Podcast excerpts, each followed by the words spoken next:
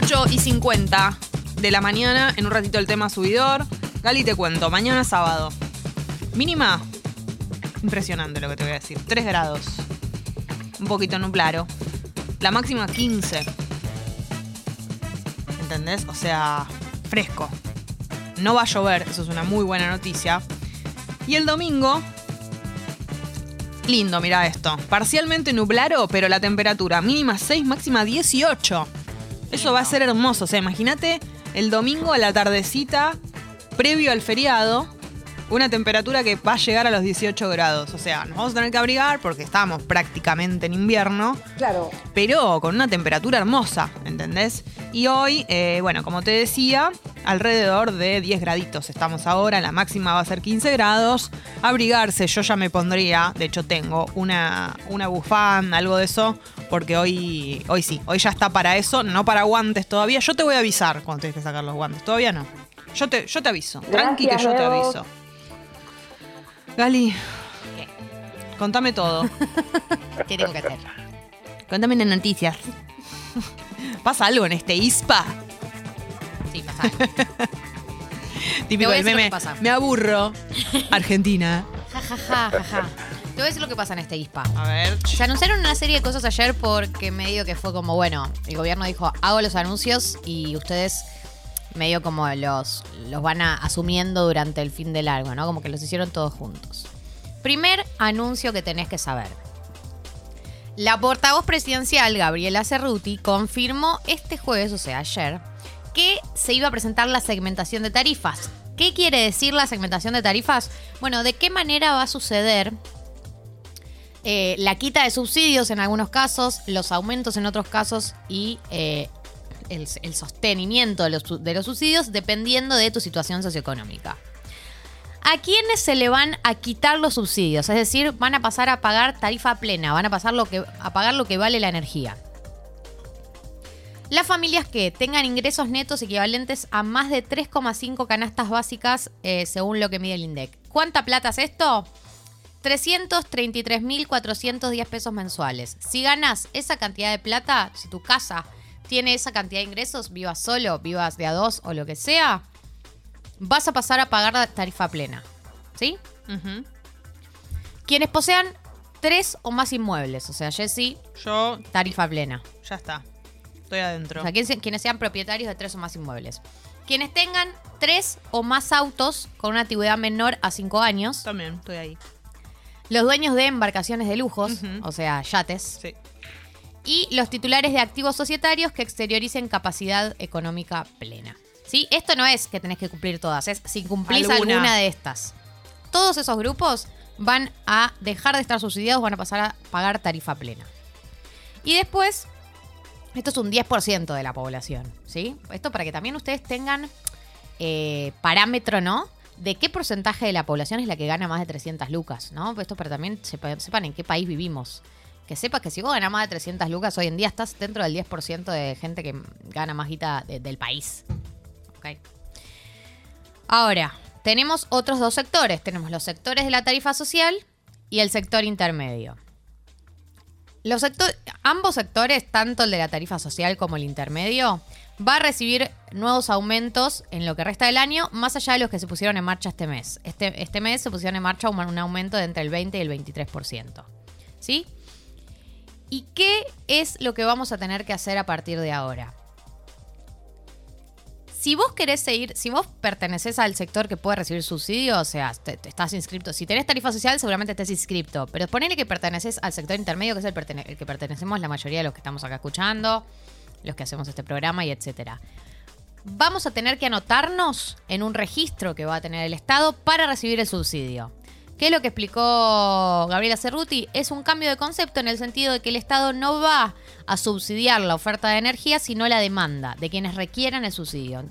Entonces, este es el. eh, este es el cambio que va a haber. Va a haber a partir de ahora, todavía no tenemos el registro, no, no, no es que tenga una página para decirles anótense ya, pero sí el anuncio que hizo el gobierno es que eh, de ahora en más las personas que puedan recibir el, subsidio, que, cumplan con las características para recibir el subsidio, van a tener que anotarse en un registro, si no lo vas a recibir por default. ¿Ok? Em, por último, también dentro de eh, anuncio de aumentos, eh, contaron que en este contexto de escasez, porque no sé si ustedes saben, pero está faltando gasoil en distintas partes del país, el gobierno autorizó una suba del 12% en el gasoil eh, y que es medio en el marco de esto, de intentar contener la situación de escasez que hay en el país. Eso por el, por el lado del tema aumentos. Otro lado, vamos por otra cosa. Otro laro. Tema plazos fijos. El Banco Central, chicos, ya no está Nacho Carballo, así que ahora voy a tener que decirles yo qué hacer con su guita. Sí, van a tener que confiar en mí. Todo lo que diga Gali, o sea, si de repente ya, por Gali. ejemplo, da su alias Sí.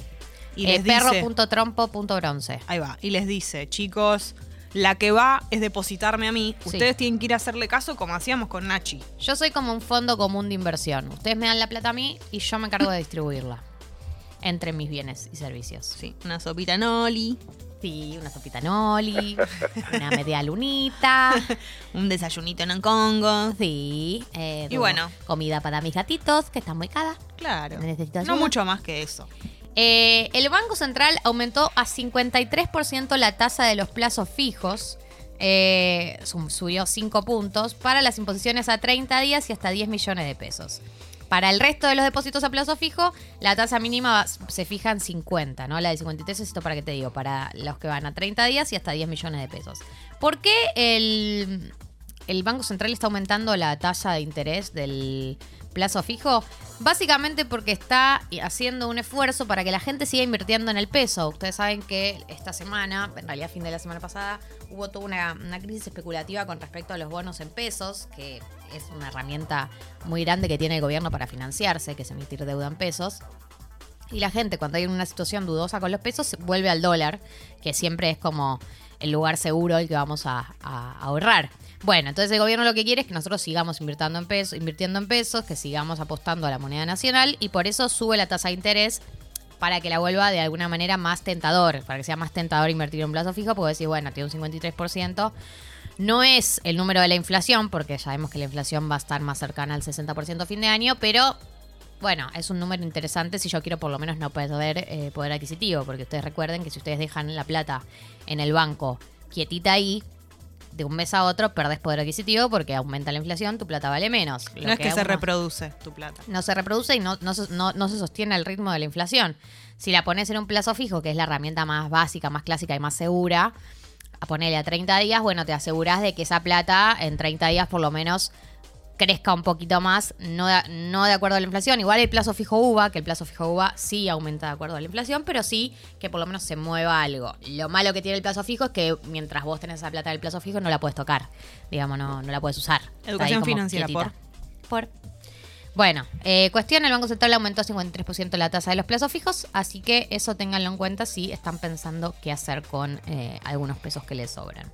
Por último, una de las primeras medidas de Daniel Scioli como nuevo ministro de. Desarrollo Productivo es eh, que va a poner más trabas a las importaciones para frenar el drenaje de reservas del Banco Central. El. Eh, ¿De qué se trata? Exacto. ¿De qué se trata esta medida? Eh, nosotros, cuando importamos, pagamos en dólares, pues los precios internacionales son en dólares, ¿no? Y así como cuando exportamos, recibimos dólares. Bueno, según lo que venía monitoreando el, gobierno, había habido muchas importaciones, había habido como un récord de importaciones que estaban eh, originadas en decisiones especulativas, como aprovecho para importar mucho ahora porque no sé después lo que va a pasar. Y eso que hizo que se vayan muchos dólares, algo que el gobierno tiene que evitar, porque además de que es un problema tener pocos dólares, es parte del acuerdo con el FMI, que tenemos que acumular reservas. Eh, entonces, en ese sentido, de las primeras noticias eh, que tenemos de Daniel Scioli como nuevo ministro de Desarrollo Productivo es que de ahora en más se va a revisar con más detención lo que se importa, que eh, lo acordaron Daniel Scioli con eh, Martín Guzmán y el presidente del Banco Central Miguel Pese, y que Scioli va a ser el, el encargado de monitorear las importaciones dentro de las normas que permite la Organización Mundial del Comercio. ¿no? Ya seguramente ustedes van a ver en portales la palabra cepo, porque cada vez que hay un- una restricción eh, eh, se le pone la palabra cepo. Tiene que ver con esto la decisión.